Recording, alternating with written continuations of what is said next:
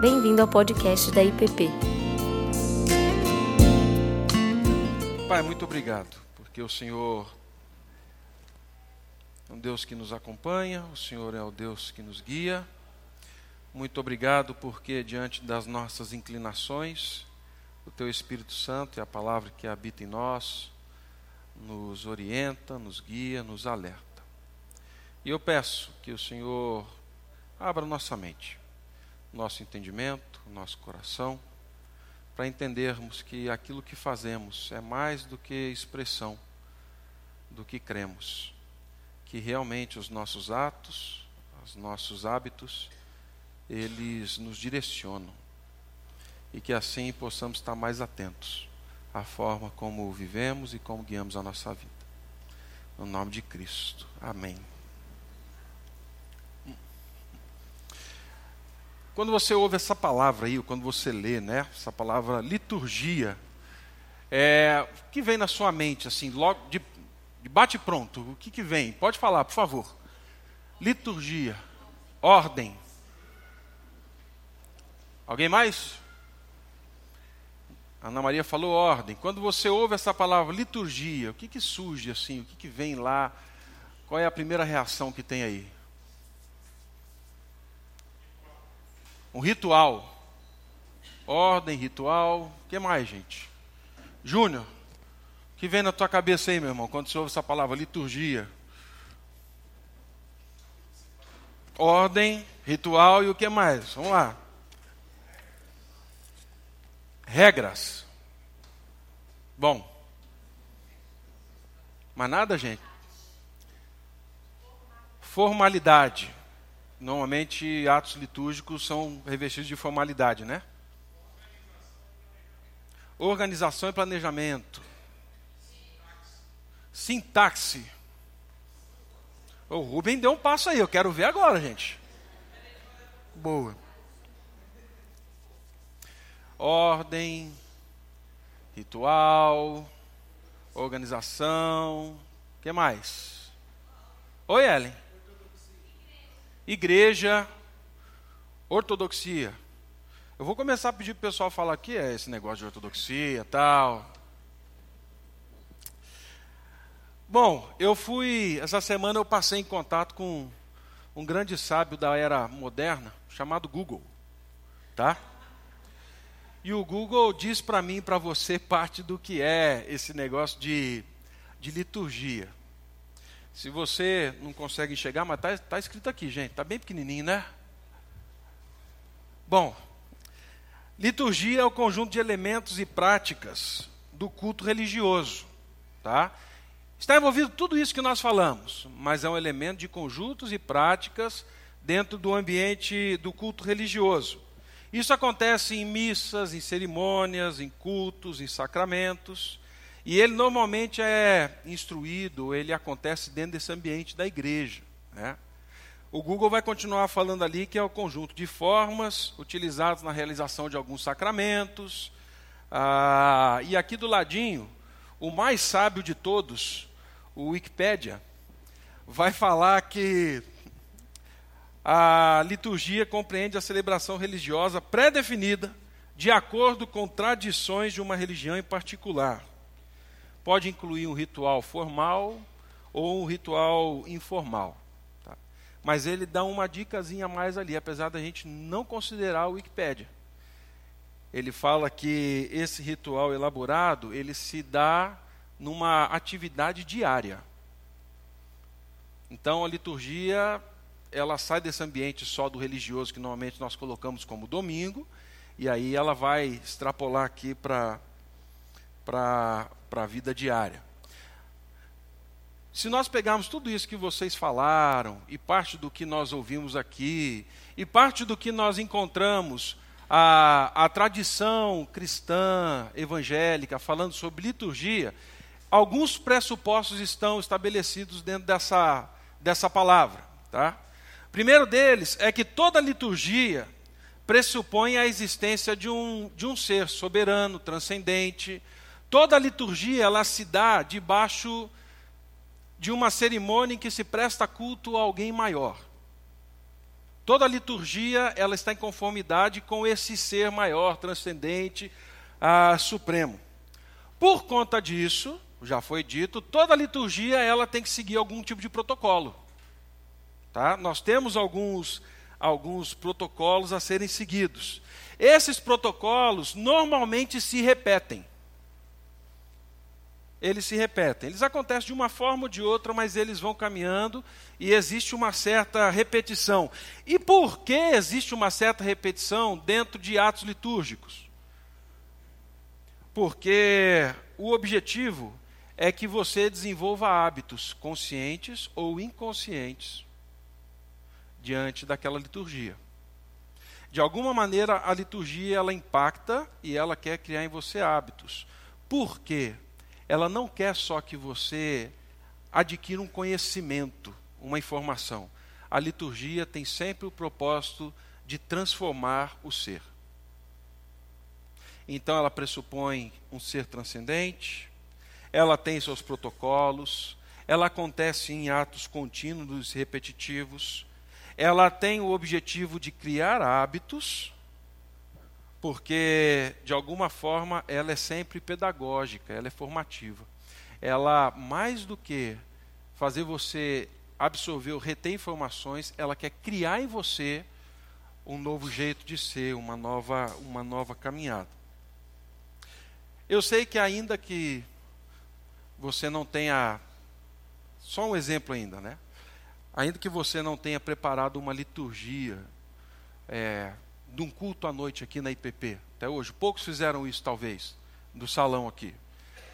Mas eu tenho certeza que você consegue identificar um pouco da forma como nós montamos a nossa liturgia aqui na igreja, certo?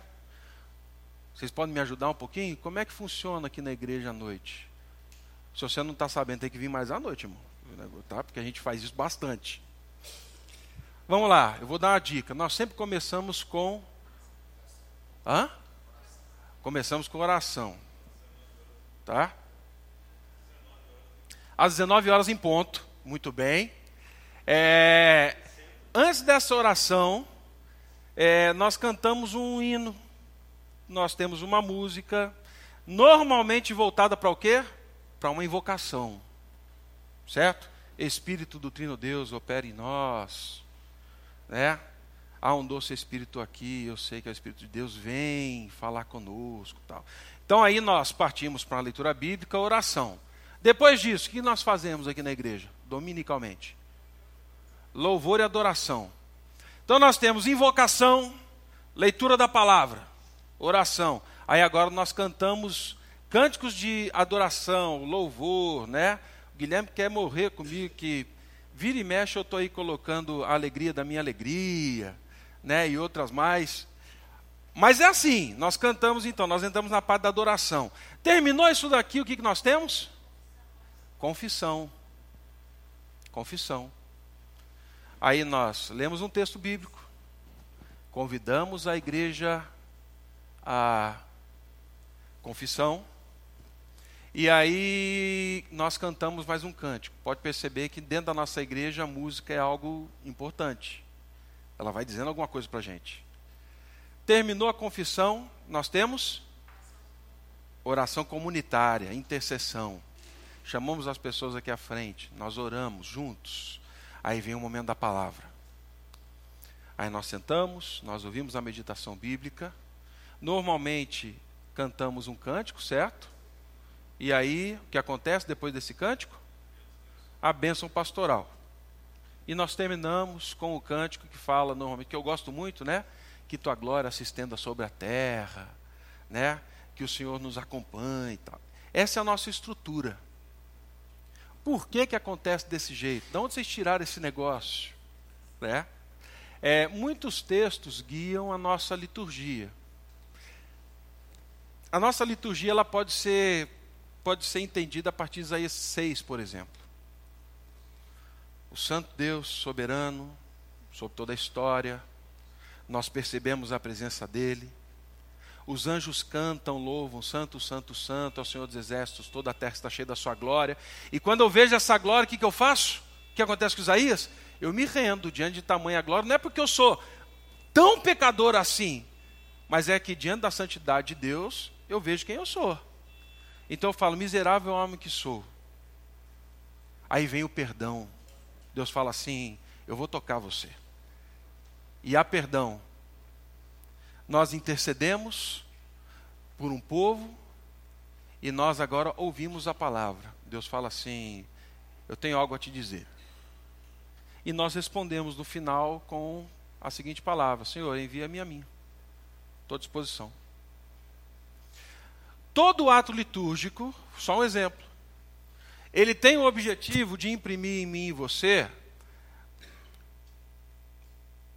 uma forma de pensar ou uma maneira de ser no dia a dia, para que na segunda-feira, quando você acorde, você tenha em mente: eu vou amanhecer louvando e agradecendo meu Deus. Ao longo desse dia, eu confesso meus pecados, ao longo desse dia eu intercedo, ao longo desse dia eu ouço a palavra. No final do dia, eu me coloco de joelhos falando assim: finda-se esse dia que meu Pai me deu. Ó Jesus bendito, se comigo estás, não tem uma noite, vou dormir em paz. Todo ato litúrgico ele tem essa, essa expectativa de formar algo. Por isso que nós fazemos o que fazemos aqui. Não vem da cabeça, não vem assim do nada, né? Existe uma forma, existe, existe um porquê.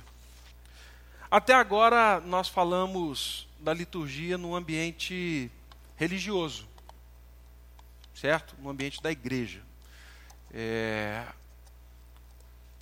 A questão é que, se nós nos voltamos para outros textos da Bíblia, nós vamos perceber que a liturgia, ela não é um ato só religioso a liturgia ela é um ato devocional e mais, a liturgia da vida ela vai nos inclinar para os nossos amores e os nossos afetos, sempre. Se você abrir comigo lá em Deuteronômio 6, pode abrir lá, por favor? Deuteronômio 6.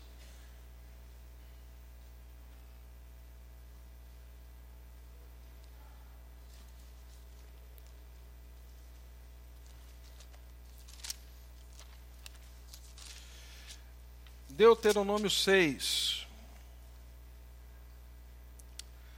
Diz assim: Estes, pois, são os mandamentos, os estatutos e os juízos que mandou o Senhor teu Deus, se te ensinassem, para se cumprisse na terra a que passa a possuir. Para que não temas, para que temas ao Senhor teu Deus e guarde todos os teus estatutos e mandamentos que eu te ordeno, tu e teu filho e o filho de teu filho, todos os dias da tua vida e que teus dias sejam prolongados. Ouve, ó, ouve, pois, ó Israel, e atenta em os cumprides, para que te bem suceda, e muito te multipliques na terra que te manda leite e mel, como disse o Senhor, Deus dos teus pais. Ouve, Israel, Senhor nosso Deus é o único Senhor. Amarás, pois, o Senhor teu Deus de todo o teu coração, de toda a tua alma, de toda a força. Estas palavras que hoje te ordeno estarão no culto? Não, estarão onde? No seu coração. E tu as inculcarás a teus filhos, e delas falarás assentado em tua casa, e andando pelo caminho, e ao deitar-te e ao levantar-te. Também as atarás como um sinal na tua mão, e te serão por frontal entre os olhos, e as escreverás nos umbrais de tua casa e nas tuas portas. Desde o Antigo Testamento, nós vamos perceber que a liturgia é algo que extrapola o ambiente religioso. O objetivo da liturgia era que ela entrasse na nossa vida e que ela fosse parte da maneira ou da forma como nós andamos, como nós vivemos. E fica muito mais claro ainda se nós formos lá para Colossenses, no capítulo 3, no verso 17, quando o apóstolo Paulo diz assim para mim e para você, verso 17 de Colossenses 3. E tudo o que fizerdes, seja em palavras, seja em ação, fazei-o em nome do Senhor Jesus, dando por ele graças a Deus Pai. Paulo está escrevendo para a igreja de Colossenses. Essa igreja que é uma igreja nova, é uma igreja pequena, não é grande como as outras igrejas da época. Ele tem o objetivo de colocar e inculcar neles que eles foram salvos pela graça de Cristo, que agora eles têm uma nova identidade. E aí então, Paulo começa a falar de realidades que lá em Efésios ele deixa muito claro numa, numa síntese. Vocês estão assentados nos lugares celestiais. Aqui em Colossenses ele mastiga um pouco mais essa situação. E ele vai falar então que os colossenses agora deveriam viver uma vida que fosse de acordo com a nova realidade que eles tinham, com o novo ser que eles tinham. Antes eles viviam escravos do pecado, do mal, eles eram inimigos de Deus. Agora, uma vez que vocês foram salvos pela graça de Cristo, vocês são filhos de Deus. Existe uma nova maneira de viver, existe um novo jeito de ser. Por isso é que ele diz: faça o que fizer, seja em palavra, seja em ação, faça tudo em nome do Senhor Jesus. Paulo está exortando esses irmãos a cumprirem tarefas difíceis, e se você voltar no verso 16, 15, 14, 13 de Colossenses 3, você vai entender do que eu estou falando. Paulo está encorajando esses irmãos a cumprirem essas tarefas difíceis da vida cristã, não como uma simples rotina, mas como uma resposta litúrgica de alguém que reconhece um Deus transcendente, que deu um novo jeito de viver e que não está preocupado só com que eu seja um robô, mas que eu crie novos hábitos e que esses novos hábitos eles me inclinem cada vez mais para quem eu sou. É por isso que Paulo está falando aqui. Então, eu falei de dois versos aqui, mas existem inúmeros outros versos que nos tiram, tiram a liturgia desse ambiente religioso, desse ambiente ah, da igreja, e nos situam na vida, nos situam no dia a dia, nos colocam em contato com, com a vida diária. E isso faz muito sentido. Nós pensarmos em liturgias de vida, não a partir da igreja, desse salão de reunião, mas nós pensarmos em liturgias é, todo dia. Se você fizer uma conta aí, e eu fiz isso em casa, por isso é que eu sei, em 65 anos você vai ter vivido cerca de 560 mil horas. É tempo, né? Se você, nesses 65 anos, vier todo domingo fielmente à igreja, e você investir, eu juntei pequeno grupo, esse negócio todo num domingo só, tá, gente? Se você investir cerca de 5 horas e meia por dia, ou por semana, vamos colocar por semana. Se você colocar 5 horas e meia por semana, um domingo, tá? Ah, todo domingo, nesses 65 dias, você vai ter investido cerca de 14.600 horas, 14.700 horas da sua vida no ambiente religioso. Agora, se você só contar os 35 anos de trabalho que você tem, né, até a reforma, se você começar a contar os seus 35 anos de trabalho, é, e contar que você investe cinco dias por semana e oito horas desses cinco dias por semana no seu trabalho, você vai investir parte de 70 mil horas da sua vida no trabalho. Eu não consigo compreender como essas palavras se encaixam no assim o que você fizer, em tudo que você fizer, faça para a glória de Deus, somente encaixado num ambiente religioso de 15 mil horas numa vida de 65 anos. Isso tudo é jogado para dentro de um ambiente onde eu vivo mais, onde eu me relaciono mais, onde eu desenvolvo aquilo que Deus me deu de dom e talento. Faz todo sentido nós pensarmos em liturgias, então, não para dentro da igreja, pensarmos em liturgias de vida para fora da igreja. Mas, Tiago, ainda não estou. Está confuso esse negócio. Tem um autor, James Smith, ele é professor no Calvin College, Inclusive o Davi teve aula com ele, ele estava ah, no Regent, acho que há dois meses atrás, e ele esteve dando aula lá. E ele escreveu um livro pequeno, pequenininho, falando com o título Você é aquilo que você ama. E quando ele fala de liturgia, ele define liturgia dessa forma aqui. Liturgia é uma denominação abreviada para aqueles rituais carregados com uma narrativa decisiva sobre quem nós somos, ou seja, identidade, e para que servimos, ou seja, propósito. São as duas questões primordiais da vida de um homem: quem eu sou e para que eu existo. Lá no meu grupo de pré-adolescência tinha um coral na igreja presbiteriana do Jardim Satélite, da, da do Jardim Augusta. E a gente cantava aquela música assim: De onde eu vim, porque eu estou aqui. Como é que é? Você lembra dessa música, né? Antiga. Né? Qual a resposta? Eu pergunto. É. Ela, ela, ela vai falar exatamente dessa definição aqui sobre liturgia. É uma denominação abreviada para aqueles rituais carregados com uma narrativa decisiva sobre quem nós somos e para que servimos. Então, quando eu falar sobre liturgia, mantenha isso em mente. Essa é a definição ah, que eu tenho em mente a partir de agora. Pensando nisso, tudo que nós fazemos está carregado de uma narrativa sobre a nossa identidade e sobre a nossa compreensão de propósito de vida. Nós não vivemos somente rotina. Todos os dias, quando eu levanto e quando você levanta, você está iniciando uma liturgia.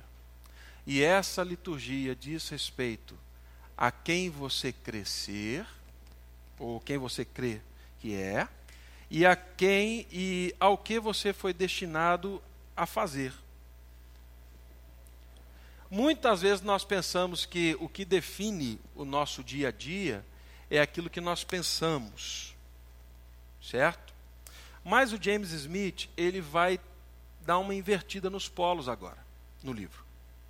E ele vai começar a falar para mim e para você que, na verdade, as nossas liturgias, elas não são definidas pelo nosso arcabouço de ideias, mas que as nossas liturgias de vida, as nossas liturgias de vida, identidade e propósito, elas são definidas pelos nossos afetos, pelos nossos amores é por aquilo que a gente mais ama. E aí ele fala algo que é inquietante. Ele diz assim: Você é o que você pensa. É um lema que reduz os seres humanos a cérebros num palito. Ele até faz uma comparação no livro com aqueles bonequinhos cabeçudos que nós temos, às vezes o pessoal coloca no carro, sabe? Que é um corpinho pequenininho fica aquele cabeção balançando assim e tal. Ignoramos o assombrante poder do hábito. Supomos que um discípulo seja aprendiz, que esteja adquirindo mais informação sobre Deus por meio das Escrituras. E que um discipulado sério é, na verdade, um discipulado da mente. Isso é o que rege muitas vezes o nosso discipulado, a forma como nós nos relacionamos com as pessoas. Então, se eu vou discipular alguém, eu marco um horário, a pessoa vem, eu abro um livro, eu sento com ela, vou transferir um bando de conceito para ela, faço uma conferência se ela adquiriu aqueles conceitos todos. Eu não estou falando que está errado, não, tá, gente? Só estou falando que essa é uma, uma percepção. E aí, no final daquilo, nós oramos. Muito bem, muito obrigado. Semana que vem, no mesmo horário, na mesma hora, aqui, que a gente vai continuar o nosso discipulado. O que ele está pressupondo aqui é que o discipulado e liturgia de vida são formadas por meio dos afetos.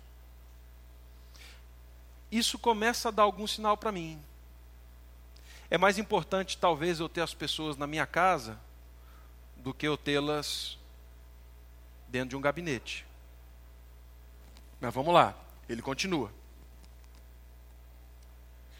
O que você quer? Essa é a questão.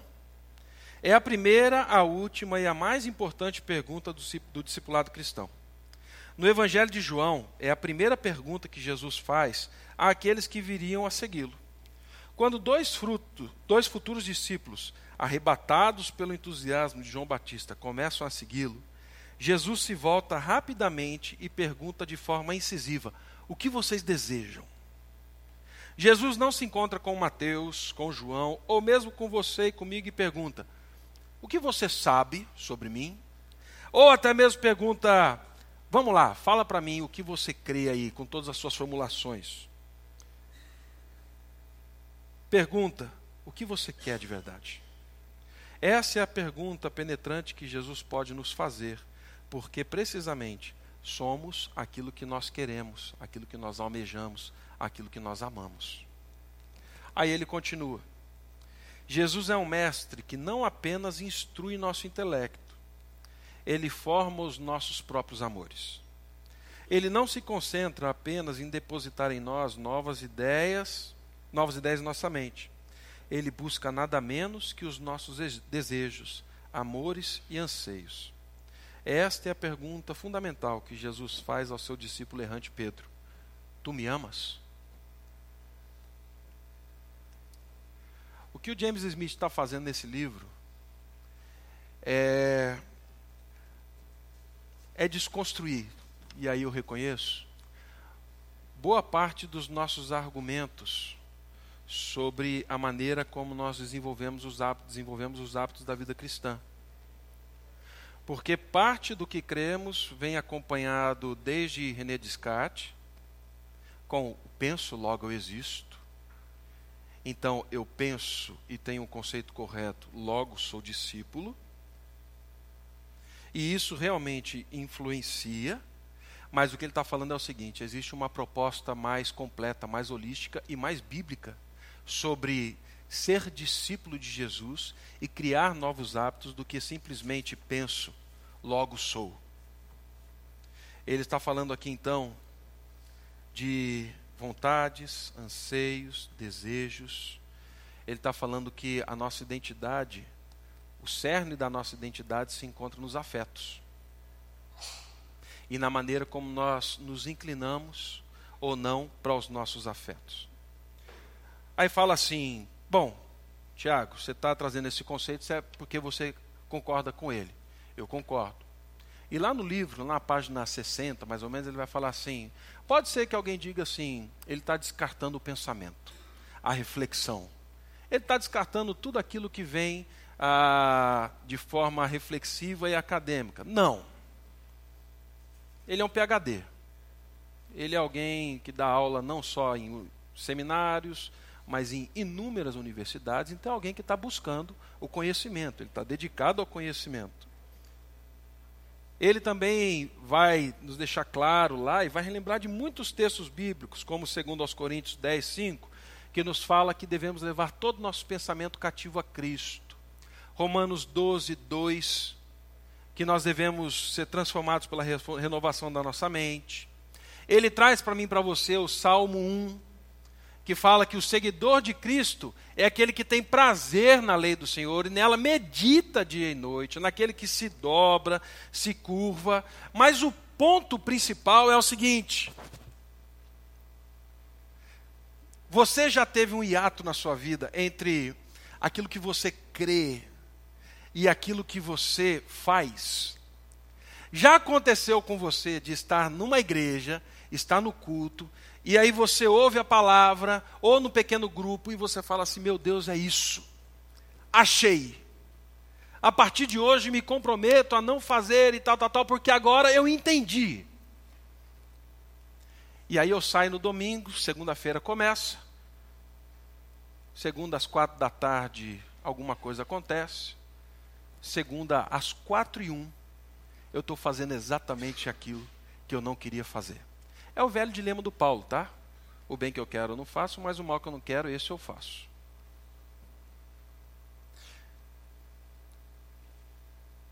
O que ele diz é que exatamente essa intersecção aqui, ela existe porque nós estamos voltados para aquilo que cremos e ao longo do tempo nós nos esquecemos que os hábitos, eles são transformados pelos nossos afetos.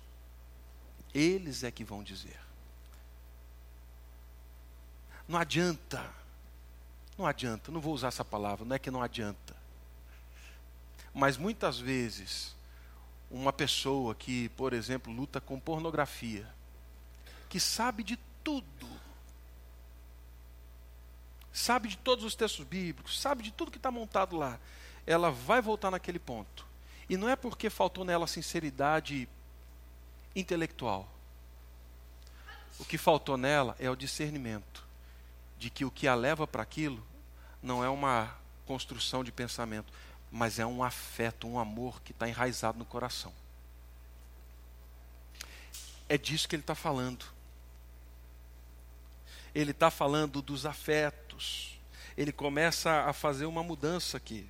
Então ele vai dizer que o discipulado da mente é uma forma de exercer uma curadoria. Uma curadoria de exercer um cuidado, de estar atento ao que se ama e tentar perceber e conseguir ser intencional em algumas ações, mas os hábitos, eles sim são os pedagogos dos desejos. Eles é que realmente são os professores do desejo. E na medida em que eu alimento um hábito, eu alimento um amor. E na medida em que eu alimento um amor, eu cada vez mais estou inclinado a um hábito. Está achando complicado isso? Ah, durante muito tempo eu nadei, depois parei. Chegando em Brasília, é, ficou difícil de nadar. Eu falei assim: bom, vou correr. Todo mundo corre em Brasília? Vou correr. Mas eu nunca tinha corrido. Correr era um suplício. Eu ia porque eu fui ler os benefícios e achei aquilo fantástico. Então eu ia para o parque da cidade todo dia de manhã correr. No começo, gente, era horrível. Doía, doía o corpo inteiro. Né? Cansado.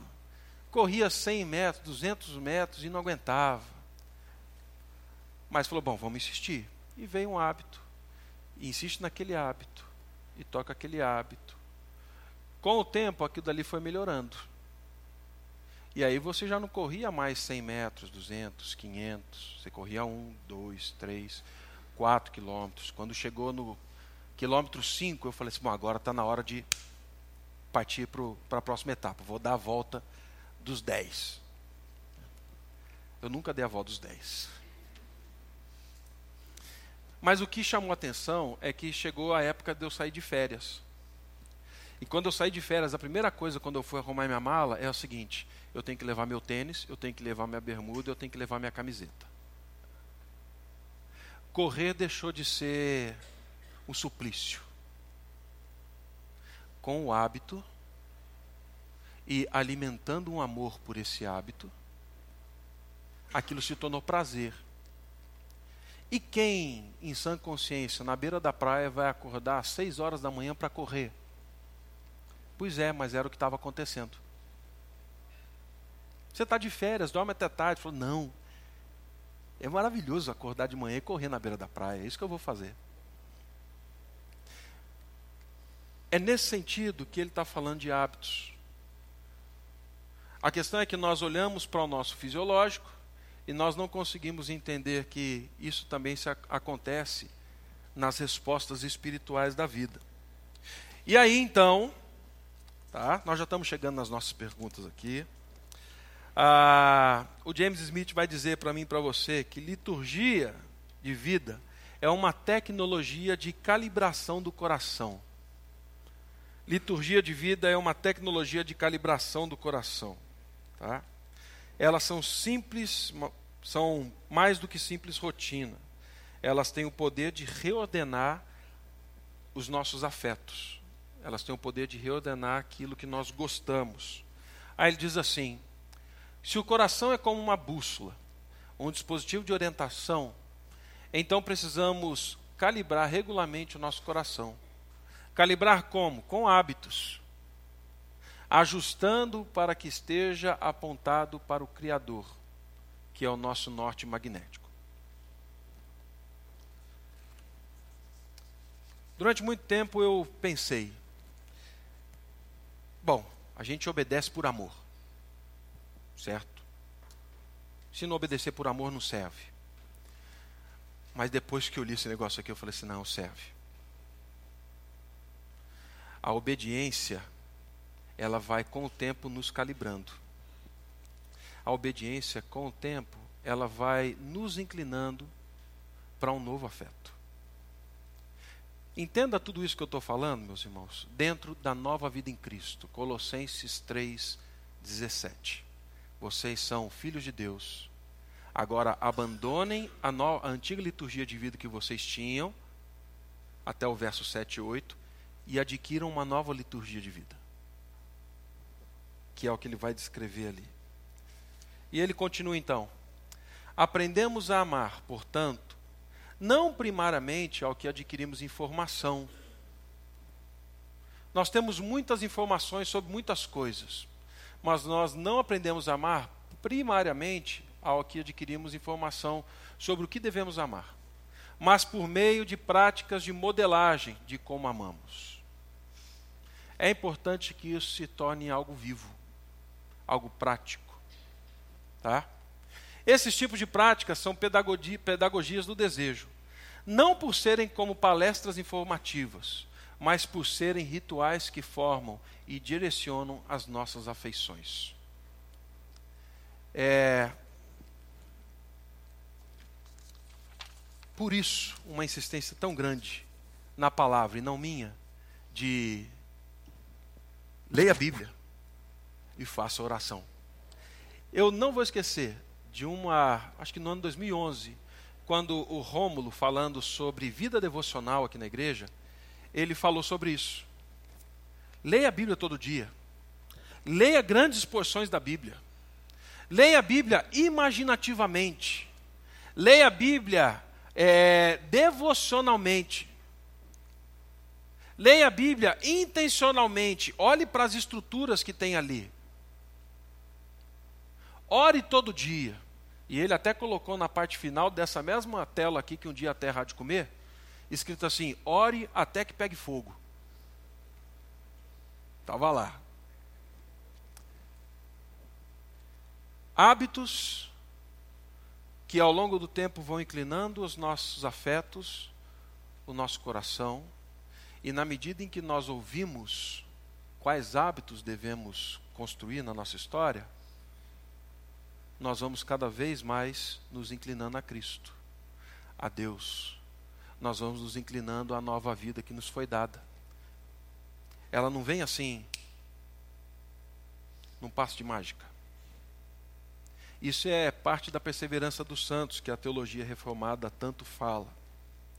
Então, dentro disso, liturgias não são apenas coisas que fazemos, mas sim coisas que fazem algo em nós. Liturgia não são apenas coisas que fazemos, mas sim coisas que fazem algo em nós. E eu não quero aqui colocar uma carga pesada sobre você, falando assim: ah, você não está fazendo devocional todo dia, não está orando. Eu não estou falando disso. Eu estou falando do grande escopo que nós já temos do Evangelho e que nós precisamos estar atentos a isso para não inclinarmos com os nossos hábitos o coração para aquilo que nos leva longe da palavra de Deus. Um exemplo. Vou falar de mim, né? Quintal de casa, melhor. Eu conheço bem. É, depois que eu saio aqui da, da igreja, ou eu saio de alguma conversa, ou eu saio de alguma reunião à noite e tal, eu chego em casa. E o celular, as pessoas até brincam comigo, falam assim, pastor, você não responde? Falo, ah, eu tenho um delay de dois, três dias para responder mesmo. Tá? Mas ele está ali. É, durante muito tempo, eu chegava em casa, estava a Laura, estava a Cláudia, e o que eu fazia? E vou para o Facebook. E eu tenho que ler o que o fulano falou, eu tenho que ler o que o ciclano falou, lá, lá, lá, lá. Até o dia que eu percebi que eu passava mais tempo com o Facebook do que com a Cláudia e a Laura à noite em casa. E aí, isso exigiu de mim um hábito. Uma decisão. Mas um hábito. É, hum, depois de determinado tempo, ou alguma hora, eu não, eu não mexo no celular. Ele fica viradinho de costas lá. Porque se eu não desenvolver o hábito de pegar aquele celular e virar ele, tá? Dificilmente eu vou ser parte daquele grupo que Paulo fala lá em 1 Timóteo. que você seja um bom mordomo da sua casa, do seu lar, da sua família. Que você cuide da sua esposa e dos seus filhos.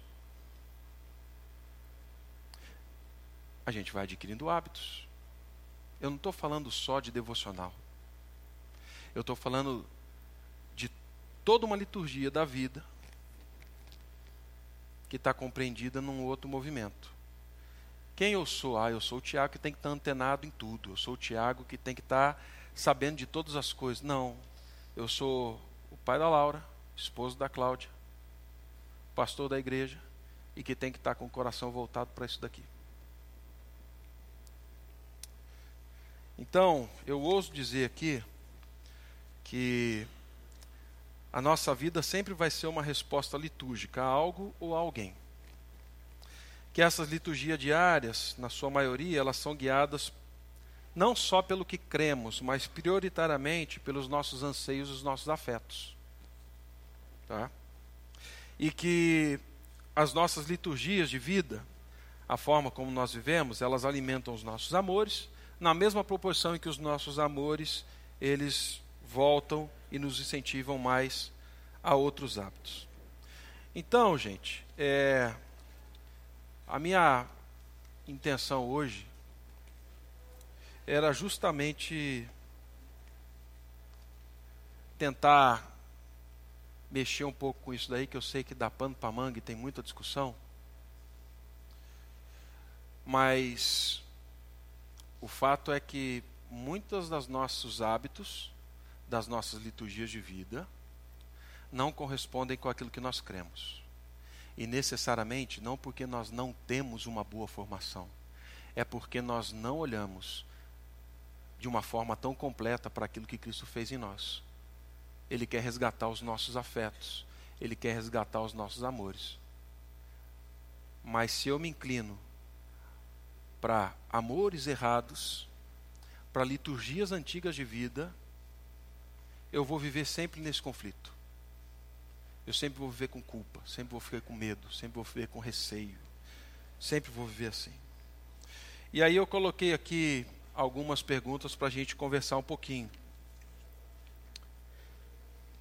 E a primeira delas é essa: Quais coisas fazemos que fazem algo em nós ou fazem algo em mim? Quais coisas fazemos que fazem algo em mim, dentro dessa perspectiva litúrgica da vida? Quais são as liturgias que hoje alimentam um afeto que não é voltado ao Criador? E quando eu digo ao Criador, é ao Criador e tudo aquilo que ele disse ser bom. Que você já tem compreensão, que você já sabe, tá? E que eu sei também. De que narrativa decisiva sobre quem nós somos e para que servimos está impregnada a minha liturgia diária. Como a compreensão de quem eu sou e para que eu fui criado, ela direciona a minha liturgia ou não? Para qual reino minhas liturgias estão voltadas? Se existe um reino, existe um rei, certo? Então vamos colocar assim: para qual rei as minhas liturgias estão voltadas? Vamos dividir aí em alguns grupos e vamos conversar um pouquinho sobre isso. Depois a gente tem um tempo para você concordar, discordar, falar assim, pastor, acho que tem nada a ver esse trem, tal. Mas eu queria que a gente conversasse um pouquinho sobre isso. Tá bem? Vamos dividir aí.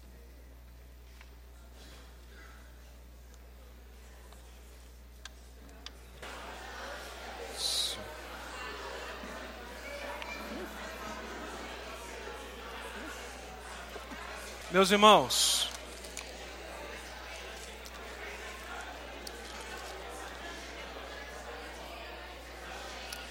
meus irmãos, vamos voltar.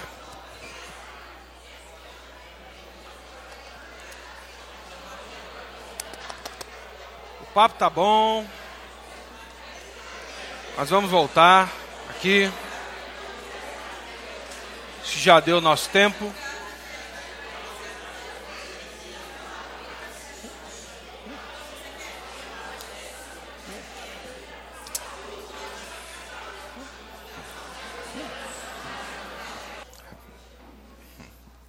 Eu sei que toda vez que nós falamos de afetos, amores e sentimentos, é, a tendência a tendência natural do crente, estou falando no modo geral, tá, gente? É pensar que nós estamos falando do, de algo pecaminoso. Então falamos de amor, daquilo que tal, que, que motiva o meu, meu afeto.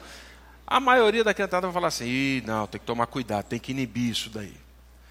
Não, se a gente olha lá para 1 João, é, o que ele diz é o seguinte: nós o amamos porque ele nos amou primeiro. Então, nós somos habitados por um afeto que nos amou primeiro, nós amamos. Então, nem sempre, quando eu disse isso daqui, nem sempre as nossas liturgias de vidas estão voltada, voltadas para aquilo que está errado. Pode ser que depois que eu olhei ali, falei assim: quais são as coisas que fazemos que fazem algo em mim? Eu olhei e falei assim: não, tem muita coisa boa dessa vida com Deus, daquilo que foi construído, daquilo que Ele já fez, daquilo que Ele continua fazendo. As respostas de afeto que eu tenho, e que são esses hábitos, essas liturgias, elas são desenvolvidas na minha família, elas são desenvolvidas no meu trabalho, elas são desenvolvidas ah, naquilo que eu decido ou não fazer, porque eu entendo quem eu sou, sou amado e vivo bem. Alimente isso. Tem nada de errado nisso. O que eu gostaria, na verdade, de trazer hoje é, é simplesmente essa provocação de que talvez, tá? Talvez, os nossos desejos mais profundos, é, eles não são alimentados por aquilo que a gente adquire de informação, mas eles são alimentados pelos hábitos, que são expressão daquilo que está lá dentro. É igual o anel do Senhor dos Anéis, My Precious, né? Eu chamo você. Você é minha preciosidade e eu tô, eu tenho uma relação contigo e eu vou me tornando na medida em que você me ama, eu respondo, eu crio hábitos em resposta a esse amor profundo que você desenvolve aqui, os meus anseios, aquilo que eu quero. Eu acredito que é nessa dimensão que a gente precisa começar a entender os nossos hábitos, entender o porquê eu faço o que eu faço no meu dia a dia. E não viver assim, escravo, né? É, oprimido por isso. Não. Mas eu acredito que isso pode nos libertar. Pode nos libertar para uma, uma vida de maior autonomia. Isso pode nos libertar para uma vida de maior comunhão. Isso pode nos libertar para uma vida de maior alegria dentro do relacionamento familiar, dentro do relacionamento da comunidade. E entendendo que realmente, na medida em que eu faço algo, esse algo alimenta um amor. E esse amor vai exigir mais algo. Mas está aberto, porque da multidão eu vi que muitas cabeças acenavam enquanto eu falava. E por favor, traga a sua contribuição. A gente tem aí mais cinco minutinhos. E aí depois nós encerramos. O Guilherme está com o microfone ali, podem falar.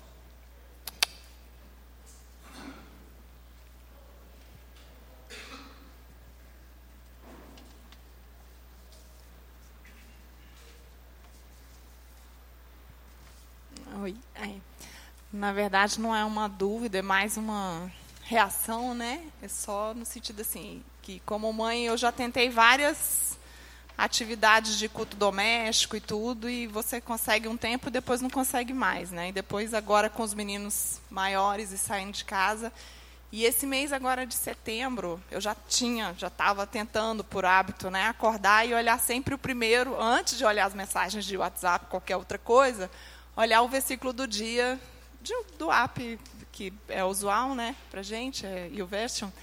E, e tinha sempre assim, durante o dia, em algum outro momento, muitas vezes, ou eu citava isso no trabalho, em alguma conversa, eu via que aquilo trazia um benefício para mim, mesmo sendo um versículo só que eu não dava mais conta de decorar, porque não cabe mais de informação, ou não ficava tentando. Mas, de qualquer forma, esse mês de setembro, eu estou mandando no grupo que eu tenho da família, né, só os lá de casa, o versículo, mas com uma foto pessoal, né, com uma foto que eu escolho das minhas coisas, e tem foto dos meninos e tudo. E teve uma foto essa semana, e teve um versículo essa semana que falava é, da um provérbios que o amor ele fere, mas ele guarda, ele faz você guardar as coisas, né? E a palavra tola ela é lançada fora. E eu escolhi uma foto que era do Davi já agora, né, há pouco tempo, aquele menininho pequeno, para quem conhece, tomando vacina, né, na salinha de vacina.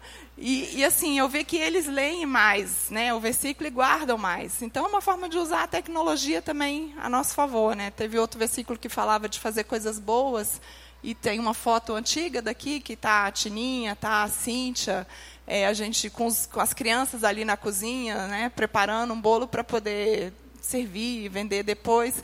Então, só queria deixar essa dica que para mim foi uma coisa assim legal e que eu percebo que durante o dia isso me transforma porque volta.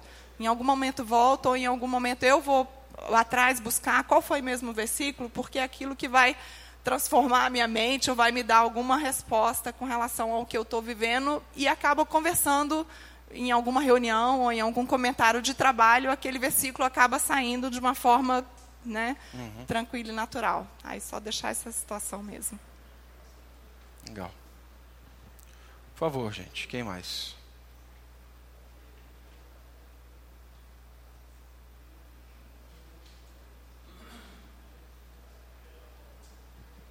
O Felipe, depois o Tiago. A gente também comentou, é, quando nos reunimos, acho que é um ponto interessante, que é essa questão dos bons hábitos, os, o, o, o quão positivo que eles influenciam não só na nossa vida, mas na vida das pessoas à nossa volta, né? Essa boa rotina, esses bons hábitos, eles são sentidos e são experimentados quando as pessoas veem, bom, por que será que a pessoa está insistindo nisso? Por que será que a pessoa está se mantendo é, vindo, por exemplo, todo domingo, ou que mantém a leitura regular, que mantém até a questão da, de envios, né, das mensagens, para as pessoas conhecidas e queridas. Então, não só ela traz um, um, um fruto positivo para a gente, mas a gente comentou também o quão é importante isso no nosso contexto, né? no nosso, uhum. nosso grupo mais próximo. Legal. Acho que o Tiago aqui na frente.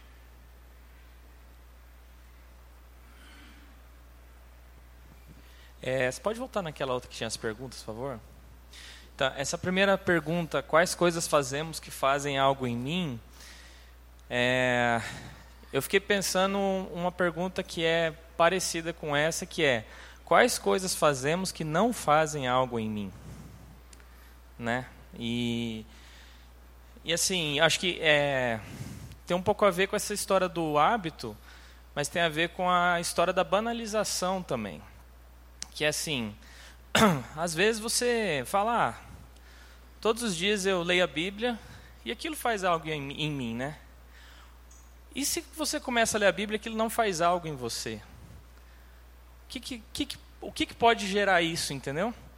O que, que pode fazer com que algo que era um hábito saudável se torne uma banalização, se torne uma rotina vazia, né?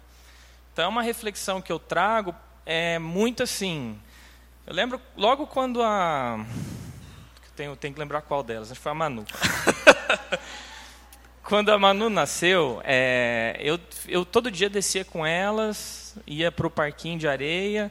E eu lembro que eu só trabalhava de tarde, então de manhã eu ficava com elas a manhã toda, tinha uma rotina muito legal. Né? E aquilo era algo que eu fazia, que fazia algo em mim. Né? Eu, eu tinha um, ali um momento que eu me reunia com outras crianças, e aí eu cantava música da igreja, as crianças aprendiam, e aí as babás, né, a gente às vezes vinha conversar e contar da vida e tal, enfim. Era algo que eu fazia, que fazia algo em mim, né? E aí, depois de alguns anos já com a, acho que com a Helena e o Joaquim, eu comecei a perceber que eu ia, mesma coisa, ia com eles, tal, não sei o quê, mas aquilo não estava mais fazendo nada em mim. Tipo assim, eu, eu, eu sei que para elas, para os meus filhos e até para as outras crianças que estavam em volta, aquilo estava tendo um impacto, né? Eles estavam ali brincando, se divertindo e tal. Mas para mim, aquilo tinha se tornado uma rotina quase que mecânica, né?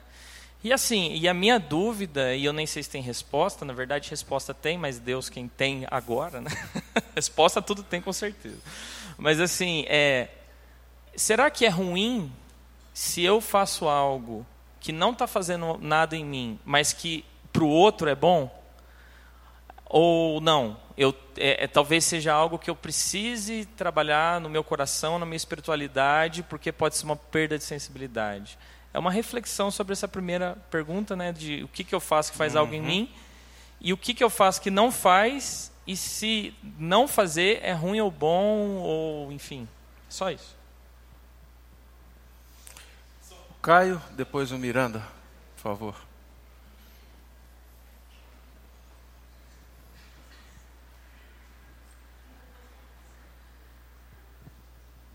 É, pensando aí na segunda pergunta e já emendando com a pergunta do Tiago, é, a, a, pergunta é quais, quais as liturgias hoje alimentam um afeto que não é voltado ao Criador. Mas eu queria falar de, fazer igual ele, falar assim, não, eu queria ver quais as liturgias que alimentam um afeto voltado ao Criador. Uhum.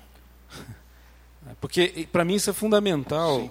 E eu queria colocar assim, a aula sobre a liturgia, e foi uma apologia à liturgia, ou seja, uma defesa muito bem feita, por sinal, gostei muito. Acho que muitos desses aspectos com relação a hábitos são realmente importantíssimos. É muito bom criar bons hábitos, é muito bom ter bons hábitos. Bons hábitos realmente alimentam afetos. Mas, talvez, pegando a pergunta do, do irmão agora, né, é, eles vão alimentar afetos que existem. Então não são os hábitos que geram os afetos. Os afetos têm que estar lá. Eu levo a criança para o parquinho porque eu a amo, porque é meu filho. Uhum. E aí isso pode se tornar um belíssimo hábito, cheio de poder de me fazer coisas boas em mim. Mas o afeto tem que pré-existir. Sim. Esse, esse afeto voltado ao Criador. Eu tenho insistido no nosso pequeno grupo de que eu primeiro amo o Senhor. Né? E daí decorrem várias coisas, inclusive a obediência. A, a obediência decorre de um amor que está aqui no meu coração. Né? Todo pai, o sonho de todo pai e toda mãe é que o filho obedeça porque ama, e não que ame porque obedece. Então, assim, o que eu queria, minha contribuição é essa. Eu acho assim, sim, as liturgias são importantes, mas elas alimentam algo que está lá.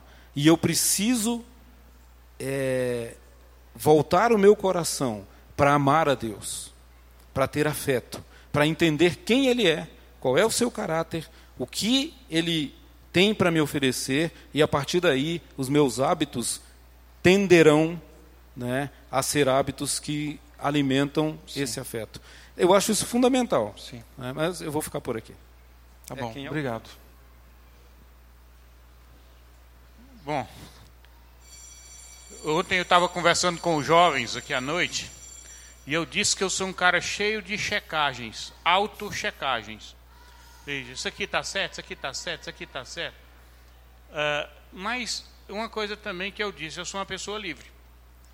Porque essas checagens, ela não vem de fora pressora, mas ela vem de dentro para fora porque eu amo o meu Senhor e eu tomo providências para evitar desagrado. Muitas coisas a gente não pega da primeira. A gente, quando chega num parque, quem chega aqui em Brasília, anda em parque, anda debaixo das árvores, acha tudo aquilo uma maravilha.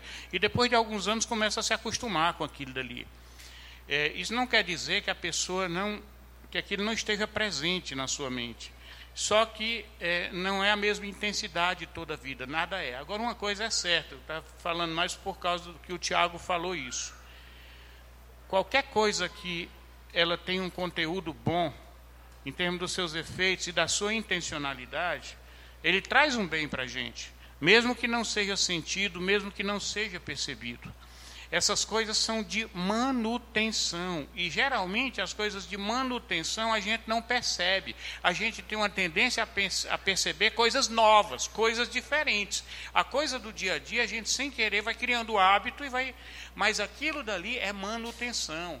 Então, se eu diariamente me ajoelho do lado da cama para poder orar, mesmo que tenha um dia em que eventualmente eu não saia tão né, animado como nos outros dias, aquele simples gesto está fazendo algo na minha mente, está reafirmando minha postura diante do meu Salvador. Então, por isso, o hábito, mesmo que eventualmente ele se torne meio monótono e repetitivo, se ele tem um propósito bom e se ele não está tá trazendo alguma coisa que nos aponte para o Criador, que ele seja mantido. E não tenho a mínima dúvida de que ele está mantendo uma estrutura sadia no meu coração. Sim. Bom, gente, era isso daí. Obrigado, irmãos, vocês que colocaram. É, tem.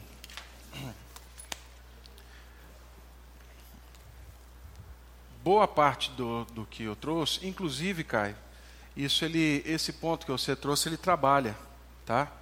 Ele trabalha. Ele joga lá perto de Colossenses, como eu falei, e, e mas ele trabalha isso daqui no livro, né?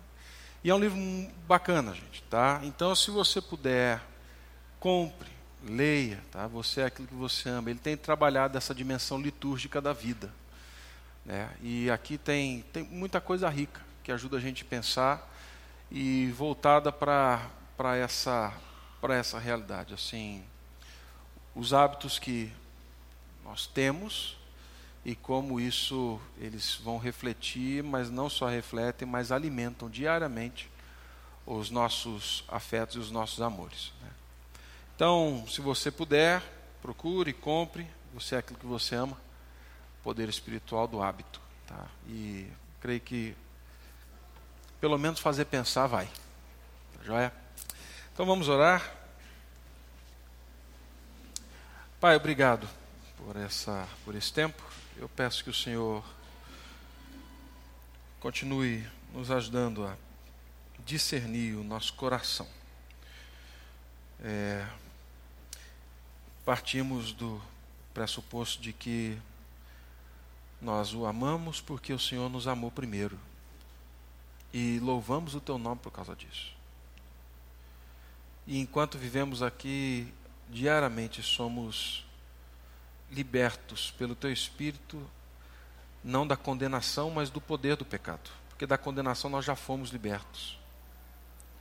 E eu peço, Pai, que essa estrutura que o Senhor colocou em nós, essa forma, esse jeito que se expressa na nossa fisiologia, que tudo isso contribua para que cada vez mais os nossos hábitos sejam expressão deste amor que existe e que ele se volte para esse amor e que a gente consiga perceber todo o nosso dia, não como uma sequência de rotinas loucas de uma cidade com mais de 3 milhões de habitantes, mas perceber a nossa rotina como cidadãos do reino dos céus, que vivem uma liturgia onde tudo que fazem e tudo que são é para a glória do teu santo e bendito nome. Ajuda-nos, Pai, a caminhar dessa forma, no nome de Cristo. Amém. Amém. Você acabou de ouvir o podcast da IPP. Para saber mais, acesse nossa página em www.ippdf.com.br.